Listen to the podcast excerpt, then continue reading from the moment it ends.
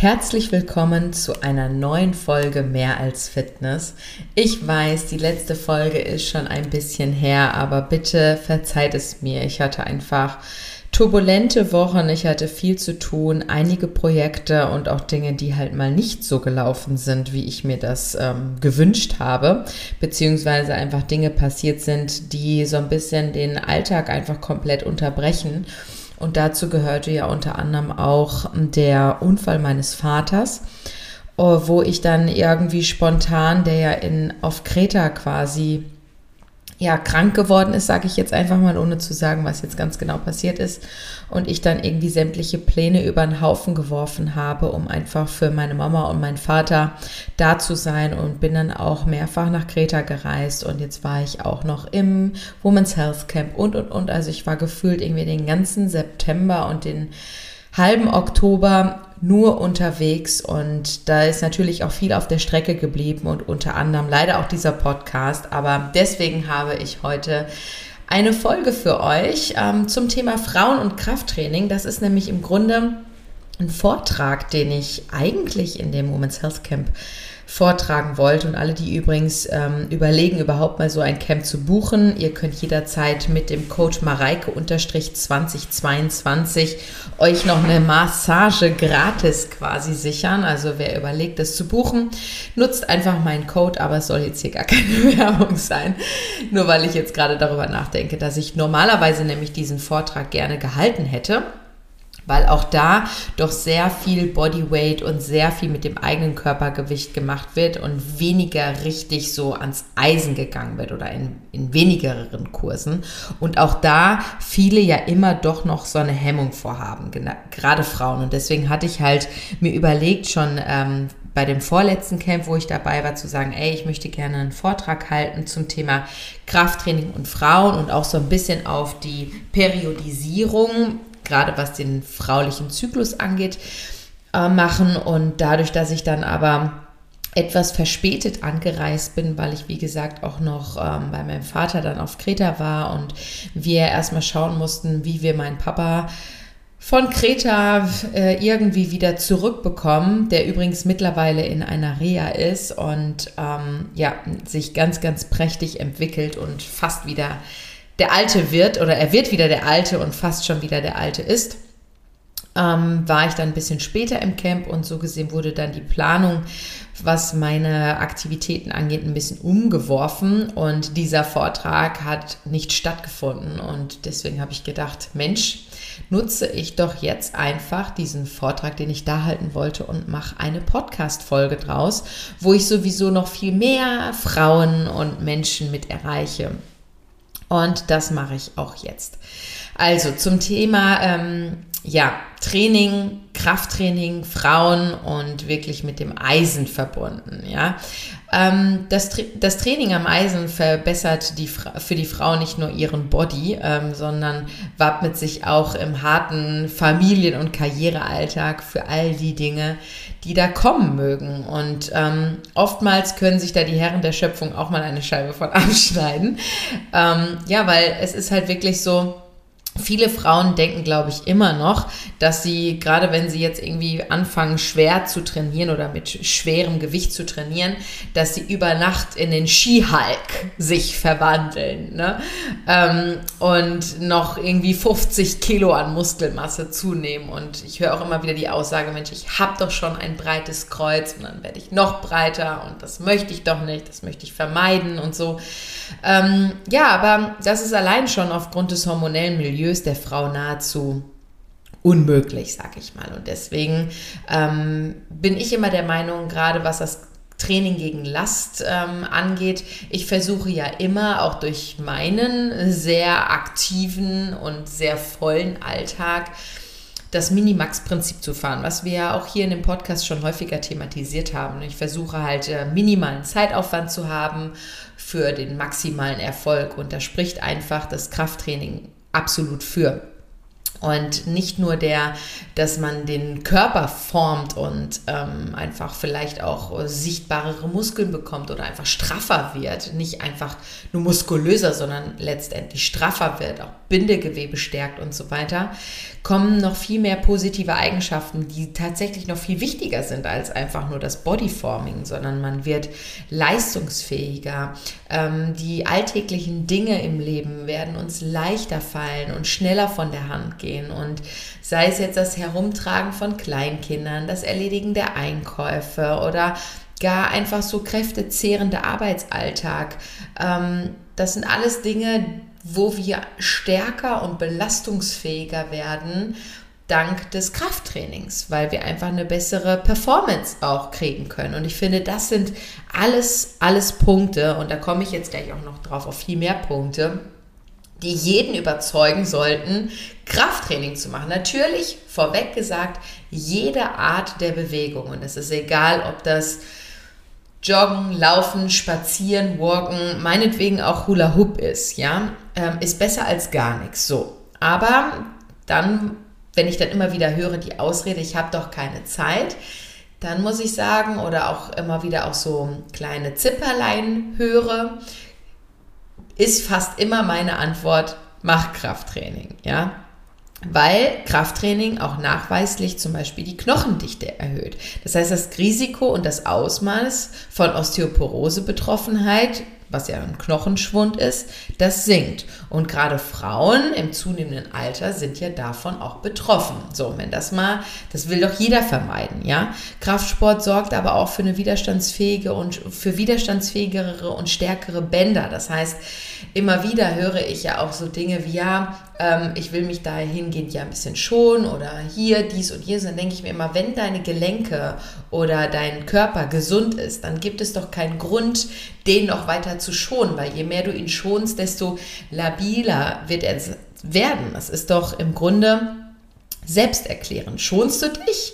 Ähm, ja, schonst du deinen Körper, wird er nicht leistungsfähiger werden. Wenn du ihn aber stärkst, wird er auch stärker werden. Und das hat halt auch was mit Sehnen, Bänder und Gelenke zu tun und nicht einfach immer nur die Muskulatur. Komischerweise, ich zum Beispiel, ich trainiere ja weitestgehend auf Barfuß oder mit Barfußschuhen oder sowas. Und ich, wenn ich umknicke, habe ich nicht direkt einen Bänderriss. Natürlich, wenn ich jetzt vielleicht falsch umknicke und sehr, sehr unglücklich umknicke, bin ich davon auch nicht befreit. Aber trotzdem sind meine Sehnen, Muskel, Bänder und Gelenke einfach stärker und leistungsfähiger als manch andere. Ähm, und bei manch, also bei dem Großteil der Frauen ist auch der Oberkörper meist schwach trainiert. Ähm, und die wollen dann meistens eher so Bauch, Beine, Po. Ja, und der Oberkörper ah, bloß nicht. Ähm, trotzdem ist es einfach wichtig, da auch ein, ja, ich würde mal eher sagen, so eine Balance und ein Gleichgewicht zwischen den Extremitäten und dem Oberkörper herzustellen. Nur wenn du zum Beispiel ähm, Bizeps oder Trizeps trainierst, heißt das ja nicht, dass du hier äh, immer mit doppelt Bizeps-Pose rumläufst und einen super krassen Arm bekommst. Ja, ich muss ganz ehrlich gestehen, gerade was Arme oder Schultern angeht, wenn es jetzt gut, jetzt sind wir eher gerade in der herbstlichen Jahreszeit, aber wenn es Richtung Sommer geht, einen Bauch kannst du kaschieren, einen Po kannst du kaschieren, aber die Arme willst du dauerhaft an sich nicht kaschieren, weil ähm, das ist ja etwas, was also du willst ja nicht im Rollkragenpullover im Sommer rumlaufen und dann ähm, einfach wohlgeformte, straffe Arme zu haben, das kriegst du halt einfach nicht vom Joggen oder von irgendwie stundenlang auf dem Stepper stehen, sondern das kriegst du halt von einem gescheiten Krafttraining. Ähm, und dann gerade auch was die Ausdauer angeht, ja, ist zum Beispiel auch Krafttraining ähm, eher das, was immer so eine unterschätzte Rolle einnimmt. Also wenn ich zum Beispiel ein richtig knackiges Krafttraining mache oder aus meinen YouTube-Videos diese, diese M-Raps äh, oder E-Moms, also und ich dann mal auf meine Pulsuhr gucke, da trainiere ich aber ganz sicher auch meine Ausdauer, weil mein Puls nämlich auch extrem hoch geht. Und ein ähm, durchtrainierter Körper sorgt ja nicht dafür, dass im Alltag ähm, genügend ähm, Kraftreserven angezapft werden, sondern es wirkt obendrein noch präventiv im Hinblick auf die spätere Gesundheit. Ja, das heißt, auch da sind wieder im Krafttraining mehrere Fliegen mit einer Klappe geschlagen, sag ich mal. Ja, jetzt bin ich so ein bisschen auf den Körper eingegangen, was da alles so positiv ist, aber es gibt natürlich auch psychologische Effekte und die sind gerade in der heutigen Zeit fast noch wichtiger. Weil gerade auch durchs Krafttraining zum Beispiel, ähm, du wirst stärker, du, wirst, du wirst belastbarer, du wirst straffer. Was macht das mit dir? Ich mache immer wieder die Erfahrung, dass es einfach auch dein Selbstvertrauen steigert. Du, ähm, diese Power, die du aufbringst, du stehst einfach fester mit beiden Beinen im Leben. Du ähm, bist powervoller, ja, und das strahlst du einfach auch aus. Und das hat einfach auch was damit zu tun, dass du ja, mehr Leistung bringen kannst, also auch mehr Energie hast. Und das siehst nicht nur du, das fühlst nicht nur du, sondern das sehen und fühlen auch deine Mitmenschen. Und je stärker man wird, desto höher steigt die eigene Wertschätzung. Das ist tatsächlich so. Ähm, dann ist es auch so, dass man mit zunehmender Trainingsdauer steigt natürlich auch die eigene Körperwahrnehmung, weil man merkt auf einmal so, hey, hier tut sich was. Oh, ich merke da einen Muskel, den habe ich vorher gar nicht gewusst, dass ich den habe. Und ähm, so merkt man natürlich auch, man kriegt einfach ein, ein besseres Selbstbewusstsein. Und vor allen Dingen der nächste Punkt, der auch ganz, ganz wichtig ist, ist, dass das Stressmanagement und die Erschöpfungszustände verbessert werden, weil man wiederum auch leistungsfähiger ist. Man wird stressresistenter. Ähm, und weil die Regeneration natürlich auch da ist, natürlich spreche ich hier immer von einem gesunden Maß. Ja, alles, was man kann auch zu viel Krafttraining machen. Das heißt auch nicht, dass du irgendwie sechs, sieben Mal in der Woche gehen solltest. Ja, weil auch dann ist vielleicht dein Stressmanagement und dein Erschöpfungszustand nicht mehr so optimal und nicht mehr verbessert, sondern ganz im Gegenteil. Ja, hier auch Balance is the key. Aber wenn du die richtige Balance findest, dann ist das absolut ein Punkt zu sagen, hey, das ist ja auch ein Ventil. Krafttraining ist ein absolutes Ventil. Ich sage ja auch zum Beispiel, Krafttraining ist meine Therapie, ja. Wenn ich irgendwie, wenn mich was belastet, wenn mich was bedrückt oder sonst wie, ich gehe ins Krafttraining und danach atmet man auf und ist irgendwie, ja, wieder frisch, wieder da, wieder man hat ähm, Emotionen verarbeitet, man fokussiert sich wieder ganz anders und äh, ist auch vielleicht, vielleicht vom Training erschöpft, aber gedanklich ist man frei. Und das kriegt man natürlich auch zum Beispiel mit einem guten Intervalltraining, Lauf, Jogging, Intervalllauf oder was auch immer hin. Aber mit dem Krafttraining erreicht man das auf eine andere Art.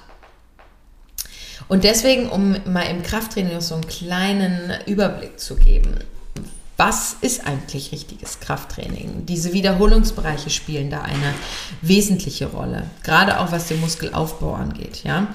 Ich gebe euch mal einen Überblick. Also das Maximalkrafttraining zum Beispiel beginnt bei, ich sage jetzt mal grob, auch da gibt es natürlich immer ähm, ja, man, man, muss das alles relativ betrachten. Meine Lieblingsantwort ist ja immer, es kommt drauf an. Aber um euch mal so ein Range zu geben, ja, ist es wichtig einfach, in welchem Wiederholungsbereich ihr arbeitet, je nachdem, welche Zielsetzung ihr erreichen wollt. Und da fängt man zum Beispiel an einem kleinen Wiederholungsbereich, ist die Maximalkraft. Das heißt, wenn du die Maximalkraft verbessern möchtest oder mehr Schnelligkeit kriegen willst oder oder oder, das ist eher was für Fortgeschrittene, dann arbeitet man in einem Wiederholungsbereich von 1 bis maximal so 6 Wiederholungen.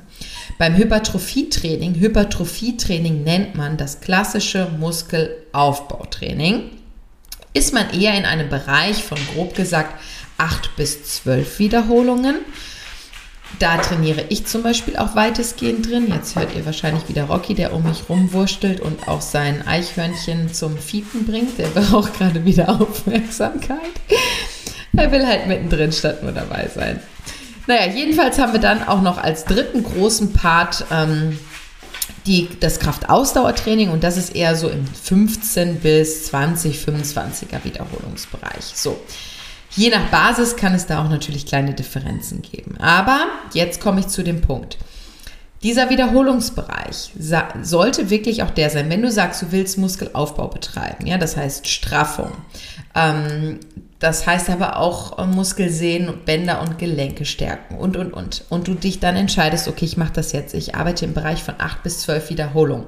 Dann musst du deine Last ja auch so wählen, dass du wirklich nur acht bis zwölf saubere Wiederholungen schaffst. Das heißt, eine 13. Wiederholung kriegst du nicht hin.